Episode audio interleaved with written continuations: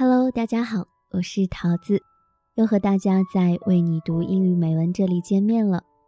桃子是一个喜欢朗读、喜欢温暖文字的女孩，喜欢这样一句话：你有多久没有朗读了呢？很久了吧？因为很多人都觉得朗读是学生时代的事情，或者说它只属于一小部分人，但其实朗读属于每一个人。桃子希望。不论是在万籁俱寂的深夜，还是在晨曦微露的清晨，愿桃子和永清的声音可以一直陪伴相随。Hello，大家好，我是永清。听过《一诗一信夏目友人帐》和《给最爱的你》两期节目的朋友，一定会记得桃子。桃子朗读的日语非常好听，我很赞同桃子的观点：朗读属于每一个人。通过化妆。容颜可以变得美丽，通过朗读，灵魂可以变得有趣。接下来，我和桃子将用英语和日语为你读一篇美文，告诉你永葆美丽的秘诀。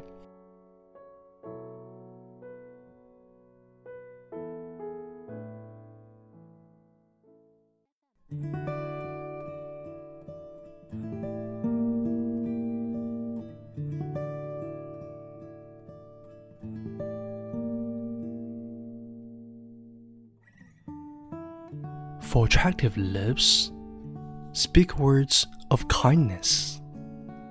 For lovely eyes, seek out the good in people. For a slim figure, share your food with the hungry. For beautiful hair, let a child run his or her fingers through it once a day. For pose, walk with the knowledge that you never walk alone. People, even more than things, have to be restored, revived, reclaimed, and redeemed, never throughout anyone. Remember, if you ever need a helping hand, you'll find them at the end of each of your arms. As you grow older, you'll discover that you have two hands one for helping yourself, the other for helping others.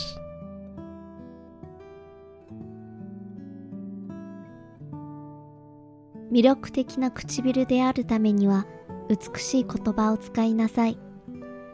愛らしい瞳であるためには他人の美点を探しなさい。スリムな体であるためには飢えた人々と食べ物を分かち合いなさい。